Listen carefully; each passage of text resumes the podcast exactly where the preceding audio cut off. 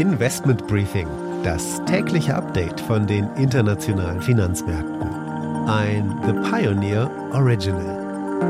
Das Notenbankertreffen in Sintra auf Einladung der EZB ist in vollem Gange. Themen sind natürlich die hohe Inflation, die Rezessionssorgen und ein neues Instrument, ein Antifragmentierungstool, was hohe Renditen in der Peripherie, vor allem in Italien, verhindern soll, um die Stabilität der Eurozone zu gewährleisten.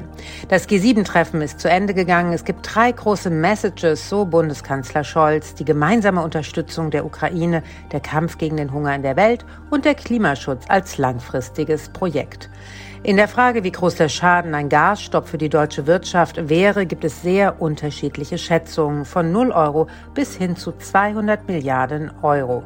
Schottland kündigt ein neues Unabhängigkeitsreferendum für Oktober 2023 an. Auch hier ist das politische Risiko alles andere als vom Tisch. Und in Deutschland ist das Konsumentenvertrauen auf ein Rekordtief gefallen. Die Inflation zeigt Wirkung.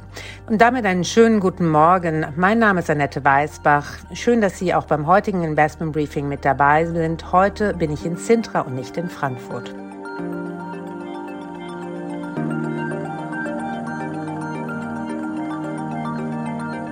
Damit der Blick auf die heutigen Themen. Das Sintra Forum hat richtig begonnen am gestrigen Tag. Die Notenbanker sind sehr besorgt über die hohe Inflation und vor allem darüber, dass sie eventuell sich unabhängig macht von der Notenbankpolitik.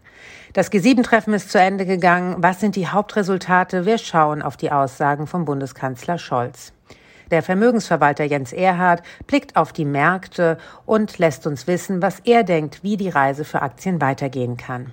Im Update von der Wall Street schauen wir mit Anne Schwedt heute genauer auf die Rezessionssorgen in den USA. Da spaltet sich die Wall Street in zwei Lager. Auf der einen Seite stehen die, die sagen, wir werden die Zinserhöhungen verkraften, ohne in eine Rezession zu rutschen, und die, die der Meinung sind, dass wir bereits mitten in einer Rezession stecken.